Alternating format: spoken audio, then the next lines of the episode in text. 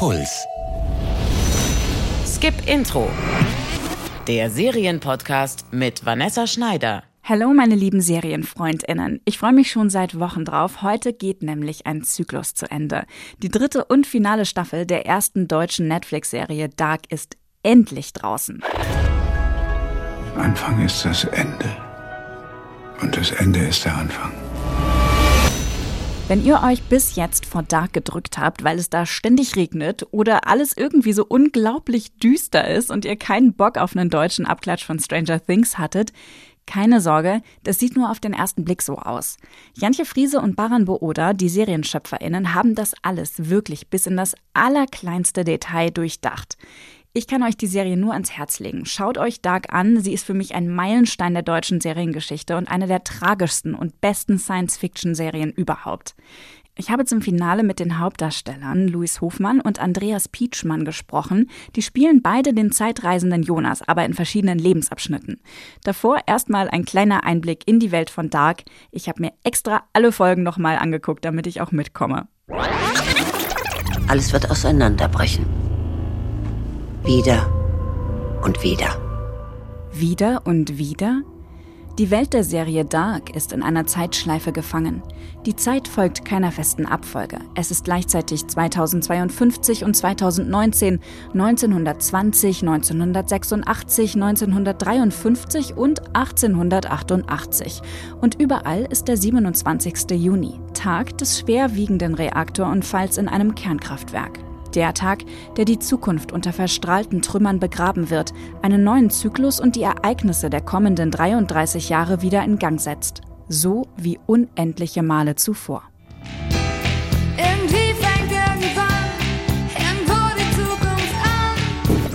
Euch schwirrt jetzt schon der Kopf? Dann herzlich willkommen in Winden, irgendwo in Durchschnittsdeutschland. Eine Kleinstadt wie jede andere, in der sich das Unbehagen hinter gepflegten Klinkerfassaden versteckt und es immerzu aus Eimern schüttet. Die Schicksalstragödie Dark nimmt genau hier ihren Lauf. Die Geheimnisse von vier Familien wurden in der ersten Staffel langsam über drei Zeitebenen und Generationen hinweg ans Licht gezerrt. Die zweite Staffel widmete sich den daraus resultierenden Konsequenzen, die nicht nur die Zukunft, sondern auch die Vergangenheit nachhaltig beeinflussen. Und die dritte und finale Staffel zeigt uns jetzt, wer die Strippen gezogen hat und warum die Schicksale der Windener untrennbar miteinander verknotet sind. Im Zentrum der Geschichte steht der 17-jährige Jonas Kahnwald im Jahr 2019. Er wird unfreiwillig zum Zeitreisenden, als er einen Zeitspalt in den Felshöhlen beim Kernkraftwerk von Winden entdeckt. Welcher Tag ist heute? 9. November.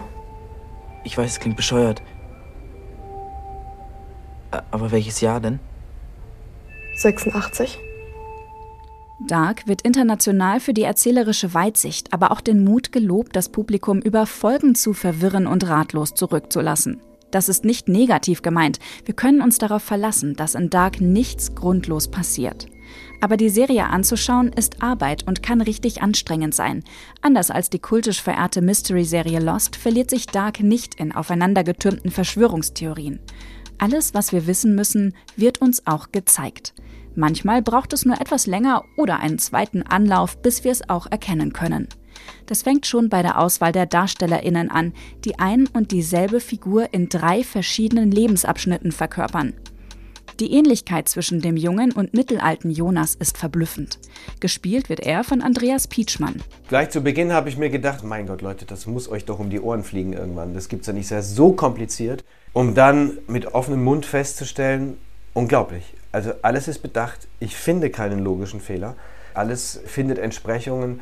Kleinste Hinweise in der zweiten Staffel rekurrieren auf Momente in der ersten Staffel, deren Bedeutung man dann erst versteht. Das ist eine solche intellektuelle Leistung auch, muss ich sagen, vor der ich wirklich den Hut ziehe. Diese Schnitzeljagd nach Hinweisen führt uns in ein Labyrinth, wie Theseus, der sich dem Minotaurus stellt. Eine Analogie zu den griechischen Mythen, die die Serie immer wieder herbeibemüht. In Dark wird Theseus vertreten durch den jungen Zeitreisenden Jonas. Er hat es sich zur Aufgabe gemacht, das Unglück aufzuhalten und den Kampf gegen die Zeit und sein altes, verbittertes Ich aufzunehmen, um die Welt vor dem drohenden Untergang zu bewahren. Die Ariadne, die Theseus mit einem roten Faden hilft, den Weg durch das Labyrinth zu finden, spielt Jonas Freundin Martha im Schultheater. Schon in der ersten Staffel deutet sie auf der Bühne den zentralen Konflikt der letzten an. Von da an wusste ich, dass sich nichts ändert. Dass alles bleibt. Ein Schicksal geknüpft an das nächste. Ein Faden, rot wie Blut. Man kann die Knoten nicht lösen. Aber schneiden kann man sie.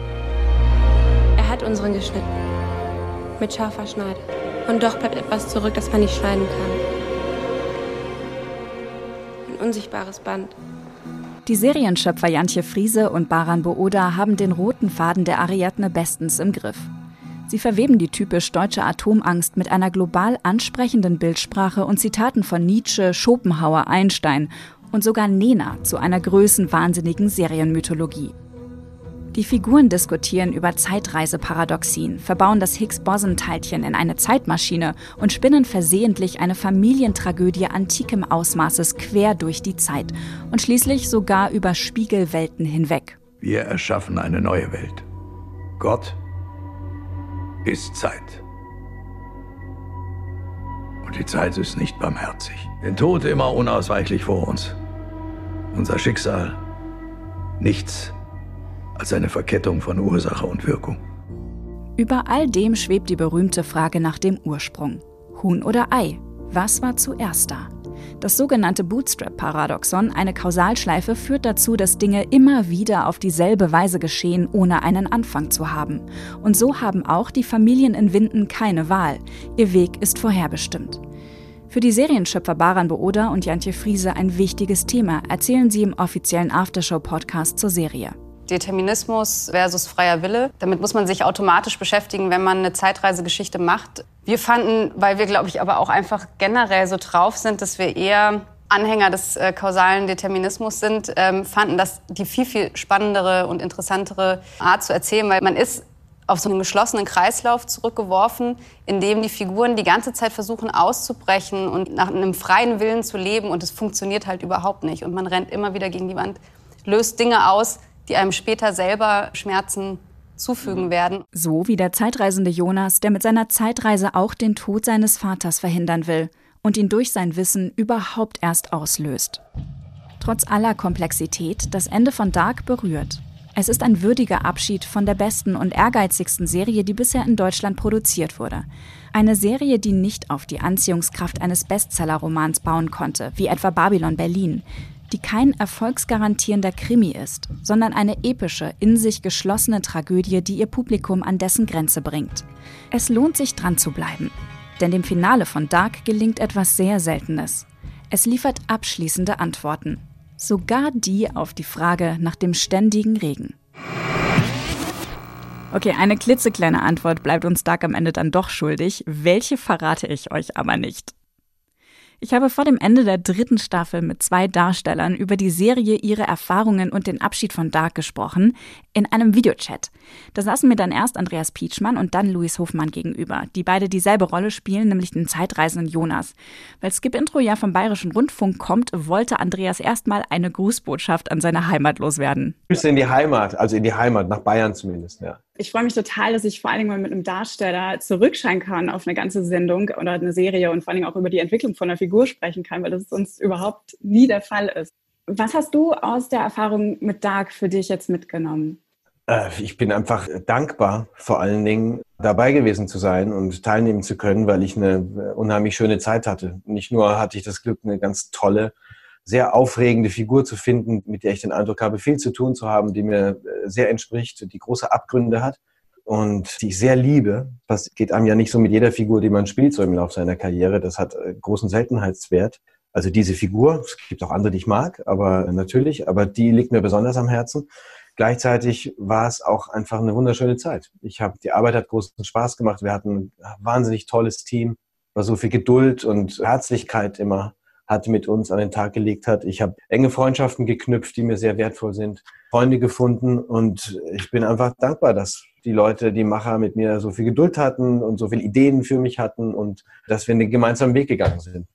Das ist ganz toll. Also das bedeutet mir, diese, diese ganze Arbeit bedeutet mir sehr viel und ich bin hauptsächlich dankbar. Und gleichzeitig ist es natürlich hm, auch eine Entwicklung, die ich machen konnte. Das ist eine längere Geschichte. Ich habe gelernt dabei und deswegen nehme ich also in vielerlei Hinsicht was mit für mich. Es gibt ja von Jonas mehrere Versionen, auch noch mehrere Versionen von gleichaltrigen Figuren. Wie hast du da als Schauspieler überhaupt den Überblick drüber behalten, mit welcher Motivation und Haltung dieser Jonas gerade handelt? Naja, ich habe mir natürlich sehr viel Zeit genommen dafür und habe genau gelesen und immer wieder gelesen und nachgefragt. Es war auch toll, dass man da immer kommunizieren konnte mit Jantje, mit Bo, mit den Autoren, um zu wissen, was ist wie gemeint, wer kommt woher. Und dadurch, dass ich einfach eine Version von Jonas spiele, dieser Figur, habe ich ja auch das erlebt, was der Junge erlebt hat. Das heißt, es ist nicht nur das wichtig, was meinem Future Jonas, meinem äh, dem Fremden passiert und was man onscreen sieht, sondern auch alles, was er erlebt hat. Das heißt, ich habe seine Figur auch studiert, was natürlich die Arbeit aufwendiger macht, aber auch äh, den Rucksack viel reichhaltiger an dem, was man dabei hat und was man spielt. Das heißt, das war Aufwand. Ich habe immer die Bücher sehr genau studiert, weil viele Geheimnisse, vor allen Dingen der ersten und zweiten Staffel, auch über mich entdeckt und transportiert wurden war es einfach auch wichtig, dass ich wirklich über alles Bescheid weiß. Auch über viele andere Figuren, weil der Fremde das in der Zukunft oder in einer anderen Welt, in der er gewesen ist, in einer anderen Zeit, in der er gewesen ist, vielmehr, dass er das erlebt hat und weiß. Und deswegen habe ich mich sehr eingehend damit beschäftigt. Das heißt, du hast auch da dann mit dem Louis Hoffmann zusammengearbeitet an der Figur oder wie kann ich mir das vorstellen? Weil du hast gerade auch gesagt, es war mehr Arbeit, weil du dich auch mit der jungen Figur auseinandersetzen musstest. Ja, es war mehr Arbeit, als man sonst bei anderen Filmen oder Figuren hat, wo, äh, wo es quasi um, um diese eine Erlebniswelt geht, die äh, diese Figur erlebt. Und jetzt gibt es hier eben verschiedene Ebenen, auch von anderen Schauspielern gespielt. Es war gar nicht notwendig, mich viel mit Louis selber zusammenzusetzen, denn den Job hat ja Simone Bär gemacht. Und das Casting, die hat einfach jetzt zwei Kollegen zusammengeführt und das ganze Team von Dark, die das entschieden haben, die gut zueinander passen, die sich mögen. Das Glück hatten wir auch, dass wir uns sehr gut verstehen. Das heißt, wenn wir uns austauschen mussten, konnten wir das tun. Aber es war eben auch wichtig, dass das jeder auf seine Art und Weise betrachtet und auf seine Art und Weise spielt. Denn das bereichert ja sozusagen das ganze Spektrum, was diese Figur bedient. Also hätten wir jetzt versucht, uns möglichst immer gleich zu verhalten und genauso zu sein, sich genauso zu bewegen, genauso zu spielen, dann hätte das das auch eingeschränkt und ärmer gemacht, glaube ich. Jeder kann sich vorstellen, dass ich eventuell eine ältere Fassung bin von dieser Figur und äh, je individueller das jeder von uns beiden gestaltet, desto reicher wird das. Aber dass wir zusammenpassen, dass wir so, äh, dass man das glaubt, dass das eine Weiterentwicklung ist oder eine spätere Fassung, nicht Weiterentwicklung, eine spätere Fassung dieser Figur, das liegt natürlich an einer tollen Auswahl. Und das haben die Caster gemacht, also die Casterin Simone Bär und ihr Team und die Macher von Dark entschieden. Warum ist es für Jonas unumgänglich, dass er am Ende so bitter und auch grausam wird? Naja, der Parcours, ob das wirklich alles grausam ist, das muss er jetzt der Betrachter noch beurteilen, ob das, was der ältere, fortgeschrittene Jonas tut, wirklich alles grausam ist oder ob man es vielleicht, wenn man sich in ihn hineinversetzt, auch sehr nachvollziehbar ist und vielleicht auch einfach von guten Absichten, von einer, auch einem guten Willen für sich und für andere getrieben ist.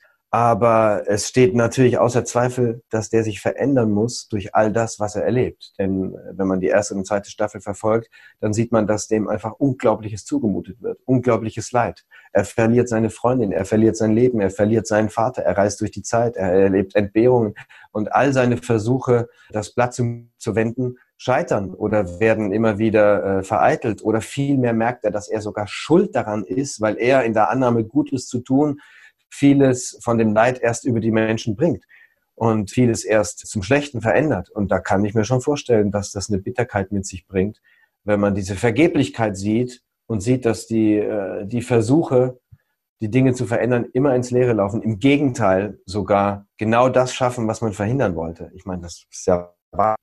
Und das macht schon was mit einem. Und das, das sieht man ihm an. Ja, ich finde es auch interessant, du hast gerade gesagt, Jonas hat ja so viele schlimme Dinge erlebt. Ich habe echt irgendwann zwischenzeitlich gedacht, ah, vielleicht ist es einfach die Geschichte von seinem Trauma, wie er damit umgeht, die ganzen Flashbacks, immer wieder im Kreis zu laufen, immer wieder diese Dunkelheit vor sich zu sehen und keinen Ausweg zu sehen. Also für mich hätte das auch gut einfach in seinem Kopf spielen können. Wann wusstet ihr, wie die Serie enden wird und worauf es hinausläuft? Naja, wir wussten das Ende und halt, sagen wir mal, die Entwirrung der Knoten die es in der dritten Staffel geben wird, das wusste ich ab dem Zeitpunkt, wo ich die Bücher geschickt bekommen habe. Das heißt, während und vor den Dreharbeiten zur dritten Staffel und die wurden dann immer wieder modifiziert und während dieser. Das wusste ich zu Beginn nicht. Wir kannten vor dem Dreh der ersten Staffel nur die erste Staffel. Wir kannten vor dem Dreh der zweiten Staffel nur bis zur zweiten Staffel. Oh, und das hat Jantje ja immer parallel geschrieben. Und nach der ersten Staffel dann die zweite. Und zum Teil ist es Work in Progress, weil man durch die Filmarbeiten an bestimmten Szenen sieht, dass die wiederum, welche, die man später dreht, beeinflussen müssen das ist natürlich eine große Chance, dann immer sehr schnell darauf reagieren zu können und Dinge verändern zu können. Das war richtig Work in Progress, der immer ineinander griff auch. Hattest du da mal die Befürchtung, dass sich das mal irgendwie verheddert, dass da gar kein Ausweg mehr da ist? Gleich zu Beginn habe ich mir gedacht, als ich die erste Staffel las, mein Gott, Leute, das muss euch doch um die Ohren fliegen irgendwann. Das gibt es ja nicht. Das ist so kompliziert, um dann mit offenem Mund festzustellen, unglaublich. Also alles ist bedacht. Ich finde keinen logischen Fehler. Alles findet Entsprechungen kleinste Hinweise in der zweiten Staffel rekurrieren auf Momente in der ersten Staffel, deren Bedeutung man dann erst versteht. Das ist eine solche intellektuelle Leistung auch, sagen Sie, vor der ich wirklich den Hut ziehe. Ich hatte die Sorge, dass es sich verheddern würde, aber es hat sich für mich nicht eingestellt, sondern im Gegenteil sind alle Fäden ganz bewusst geführt. Jede Verwirrung und jede Entwirrung. Wo sehen wir dich als nächstes? Kannst du mir das noch sagen? Naja, sehen als nächstes ist ja immer sozusagen Projekte, die schon fertig gemacht wurden. Als nächstes ist wirklich Dark.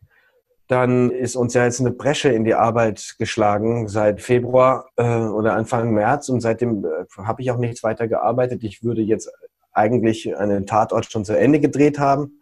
Den Franken-Tatort übrigens, vielleicht für die Bayern äh, interessant, weil ich bin ja Nordbayer, also Franke. Und da habe ich mitgespielt, das mussten wir aber unterbrechen. Und äh, die Dreharbeiten sind nicht fertig, die werden wir versuchen im Herbst fertig zu drehen. Und ich habe eigentlich jetzt Verpflichtungen in Frankreich und Italien, was auch der internationalen Aufmerksamkeit äh, von Dark wahrscheinlich geschuldet ist oder zu danken ist, vielmehr. Und die sind aber auch erstmal verschoben auf unbestimmt, auf Eis gelegt. Deswegen jetzt muss man erstmal sehen, wann der Karren wieder anfährt. Luis Hofmann spielt die gleiche Figur wie Andreas Pietschmann, nur 33 Jahre jünger. Luis hat mir erzählt, wie er am Set den Überblick über die Ereignisse behalten hat und auch einen Serientipp für euch. Aber zuerst wollte ich von ihm wissen, wie es ihm mit dem Abschluss von Dark denn jetzt geht, in dem Wissen, dass eine riesige weltweite Fan-Community auf das Ende wartet. Ja, das ist einfach nur ein abgefahrenes Gefühl dass die Community so hinter einem steht und sich so für diese Serie einsetzt. Es ist ja wirklich ganz besonders, finde ich, wie sehr die Fans dafür kämpfen, dass andere Leute diese Serie auch gucken und wie sie überall schreiben, die meist unterbewerteste Serie und wie sie jetzt bei Rotten Tomatoes uns irgendwie auf Platz eins gewählt haben. Es ist einfach alles nur total abgefahren und es ist, äh, letztens kam so ein großer Schwall aus Indien plötzlich, haben Menschen in Indien angefangen, diese Serie zu gucken und manchmal verstehe ich das gar nicht so richtig, was hier eigentlich gerade passiert. Und was ich aber auch habe, ist einfach über diese drei Staffeln weg habe ich halt so mein Herz gefüllt mit so tollen Erfahrungen an diesem Set. Wir waren ja wirklich fast immer das gleiche Team. Also wurde eigentlich fast niemand ausgewechselt und der gleiche Cast und wir sind so zusammengewachsen und es war so eine Freude, mit diesen Menschen jeden Tag zusammenzuarbeiten. Dann diese Serie abzuschließen war für mich also würde ich sagen, ich war ein bisschen zwiegespalten, weil einmal wollte ich nicht, dass es endet, weil es einfach so schön war. Und gleichzeitig ist es so gut, dass wir es abschließen. Weil es ist richtig, dass eine auf eine Trilogie konzipierte Serie bei einer Trilogie bleibt und dann ein rundes Ende findet. Meiner Meinung nach ist es sehr rund geworden und ich habe mich, ich war sehr befriedigt mit dem Ende. Und auch diesen Charakter jetzt irgendwann gehen zu lassen. Das ist natürlich auch irgendwie anstrengend, über dreieinhalb Jahre hinweg so eine Figur immer so leicht an der Oberfläche zu lassen, weil man weiß, es muss irgendwann weitergehen. Dann steckt man die nie so richtig weg. Und Jonas ist jetzt keine leichte Figur. Es ist halt eine schwere und, und sehr sensible und schmerzhafte Figur irgendwie. Und von daher war das sehr wichtig, auch diesen Abschluss zu haben. Und von daher fühle ich mich jetzt irgendwie so weiß nicht, wenn ich so an die Zeit zurückdenke, ist es alles so sehr vollkommen und jetzt bin ich einfach stolz darauf, bei so einem Werk dabei sein zu dürfen oder dabei gewesen sein zu dürfen und bin extrem gespannt, was die Leute zum Ende sagen. Jetzt am 27. Mochtest du das Ende? Ja, also ich war wirklich extrem berührt gerade. Also Schön. es hat wirklich auch dann, als ähm, irgendwie irgendwo irgendwann dann am Ende läuft, war ich wirklich so. Ja. selten. Also in der Regel baue ich nicht so die krasse emotionale Verbindung zu Serien auf. Was bei Dark aber erstaunlicherweise passiert ist, obwohl es so eine Science-Fiction-Fantasy-Setting hat, Und da würde ich direkt mal zum nächsten Punkt kommen, das Casting nämlich. Das ist ja einfach unglaublich gut. Die Ähnlichkeiten der einzelnen Darstellerinnen innerhalb der Familien auch, das habe ich noch nie so gesehen. Und ich habe erst ganz spät in der ersten Staffel gecheckt, dass du gar nicht den älteren Jonas spielst. Ah, wirklich? Das ist äh, ne, so mit einer Portion. Das hatte ich auch einmal, dass jemand meinte, boah, du siehst ja viel jünger aus ohne Bart. Und ich so, äh, was? das ist ja witzig das nicht äh, verstanden, bis ich dann irgendwann in den Credits gesehen habe, oh, das ist äh, ein anderer Schauspieler, das ist Andreas Pietschmann. Ja, Wahnsinn, ja. Das müsstest du eigentlich mal Simone Bär, der Casterin, erzählen. Weil die hatte einfach einen unfassbaren Job gemacht, mit so einem feinfühligen Gespür eben nicht nur die Leute, die sich so ähnlich sehen, zu besetzen, sondern eben auch die vom Wesen sich so ähnlich sind. Also zum Beispiel Andreas und ich, wir sind uns so ähnlich, was unser Wesen, was unser Wesen angeht. Wir haben die gleichen Überzeugungen und Werte und ähm, sind uns einfach vom Charakter sehr ähnlich. Und deswegen sind auch so Sachen an, entstanden, die wir ähnlich spielen. Zum Beispiel, wenn wir Martha wiedersehen, haben wir irgendwie beide die Hände ans Gesicht und dabei die Augen geschlossen, was keine Regieanweisung war, sondern einfach so entstanden ist. Und ähm, da denken dann halt die Fans, ah, die haben sich wahrscheinlich abgesprochen oder so. Aber haben wir nicht. Und sowas entsteht dann, weil wir einfach vom Mensch her so so ähnlich sind. Es gibt ja auch so Videos, wo wir bei, bei Presseinterviews gleichzeitig zum Wasserglas greifen und sowas. Also ich weiß auch nicht, ähm, das ist einfach eine Meisterleistung mit dem Casting. Abgefahren. Also äh, darauf wollte ich mich auch zu sprechen kommen. Die Serie lebt ja quasi von so Nahaufnahmen auf euren Gesichtern. Und das hätte die Illusion ja sehr, sehr schnell zerstören können. Also jetzt hast du mir gerade gesagt, dass ihr euch mimisch sowieso so ähnlich seid. Ne? Das ist echt äh, total verrückt. Das heißt, ihr habt nie irgendwie das geprobt zusammen oder hm. euch gegenübergesetzt und einfach Mimik geübt? Nee, überhaupt nicht. Verrückt. Also natürlich, weil sich auch ein Mensch in 33 Jahren verändern kann, muss es jetzt eben nicht exakt so sein, weil äh, schon allein ich verhalte mich jetzt nicht mehr so wie mein 16-jähriges Ich oder mein 14-jähriges Ich. Aber ähm, dass es dann so haargenau aufeinander trifft, dann doch ist wirklich erstaunlich. Jonas existiert ja jetzt mehrfach und ist gleichzeitig auch noch eine Anomalie, sozusagen der Fehler in der Matrix, was ja immer wieder gesagt wird. Ähm, ich konnte auch wirklich bis zum Ende nicht glauben, dass Jonas, der trotz seines Schmerzes ähm, so positiv ist und irgendwie diesen Handlungsdrang, diesen Tatendrang hat, dass der wirklich zu Adam werden kann. Hm. Hast du denken können, worauf es für Jonas hinausläuft? Weil Andreas hat mir vorhin erzählt, dass ihr die Bücher auch erst quasi nach und nach bekommen habt. Mhm, bei der zweiten Staffel mit, mit Adam. Ja. Also. Und auch in, dann in der dritten natürlich. Also ja. ich habe bis zum Ende gedacht, naja, das ist ja gar nicht wirklich. Ja, das war für mich auch natürlich erstmal ein Schock, weil ich dachte, was? Ich habe doch so gute Überzeugungen als Jonas, stehe doch so für das Gute und ich kämpfe die ganze Zeit nur dafür, dass alles wieder gut wird und ich würde mich selber dafür opfern und ich bin so selbstlos als Jonas und dann werde ich zu so einem Monster. Deswegen konnte ich mir das am Anfang sehr schwer vorstellen, aber es ist, es ist ja so. Er ist Adam. Wie habt ihr im Set eigentlich einen Überblick über diese ganzen Handlungsknoten und die ganze verworrene Beziehungsgeflechte da behalten? Hatte jeder Darsteller sowas wie einen Zeitstrahl? Ja, den haben wir uns selber erstellt für unseren Strang. Und wir hatten auch so eine Script-Supervisorin am Set und äh, Bo weiß natürlich auch eigentlich alles. Und aber wir haben dann auch mit ihr, mit der Script-Supervisorin auch manchmal nochmal Szenen angeguckt, wenn es zum Beispiel in der dritten Staffel Parallelen zu den anderen Szenen in der ersten und zweiten gab, wo man sich vielleicht nicht mehr so gut dran erinnern kann. Den haben wir uns die angeguckt und so. Und generell haben wir uns aber eigentlich, glaube ich, alle vor allen Dingen auf unsere Stränge konzentriert und die anderen außen vor gelassen. Also ich habe das alles einmal gelesen, aber so neue Fassungen habe ich dann eigentlich, dann habe ich dann immer nur meinen Strang gelesen. Weil anderes, was mich nicht tangiert, hätte mich nur verwirrt. Und das Schöne war daran, dass ich dann jetzt beim Gucken eigentlich wie so ein objektiver Zuschauer das geguckt habe und völlig, völlig naiv auch so Fragen gestellt habe. Hä, wer ist denn das jetzt nochmal? Warum machen die das denn jetzt? Und wo ich dann mal so angeguckt, hey, du hast doch da mitgespielt. Aber wirklich, die Fans wissen mittlerweile, oder meistens zumindest viel mehr als ich, weil die sich halt irgendwie in jedes Detail reinfuchsen und hier das vergleichen und in das Bild reinzoomen. Was könnte das heißen, was ich halt nicht gemacht habe? ich glaube, unsere Zeit ist leider schon wieder um. Deswegen ah, ich jetzt einfach nur noch nach einem Serientipp fragen für Leute, die. Ja, Bojack Horseman. Alle sechs Staffeln. Super. Genial. Ganz toll. Es ist, man darf sich nicht davon abschrecken lassen, dass es Zeichentrick ist. Es ist wirklich, also es ist extrem witzig. Es ist sehr klug. Es nimmt unsere Branche auf die, auf die Schippe und es geht um Depression und teilweise sehr philosophisch. Also ich finde es sehr toll. Dankeschön. Vielen Dank, äh, ja. Luis, für deine Zeit und viel Erfolg mit der Serie und vor allen Dingen ein tolles nächstes halbes Jahr. Luis Hofmann hat sich das Restjahr freigenommen. Endlich wieder Zeit für seine Hobbys, hat er gesagt. Tischtennis, Schlagzeug und Skaten. Das heißt, wir müssen uns etwas gedulden, bis wir ihn wieder in einer neuen Rolle sehen können. Dark hat natürlich auch in der dritten Staffel wieder ein wunderschönes Intro, das man auf gar keinen Fall skippen darf. Als es entstanden ist, letzten Herbst, da habe ich bei Skip Intro mit dem Künstler über sein Dark-Serien-Intro gesprochen.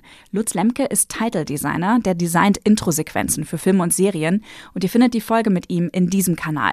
Wenn euch diese Folge gefallen hat, dann schickt sie doch an einen Dark-Fan weiter. Bis zum nächsten Mal, passt auf euch auf und Fortsetzung folgt. Skip Intro. Der Serienpodcast von Puls. Ihr findet uns im Netz auf deinpuls.de slash skipintro. Puls.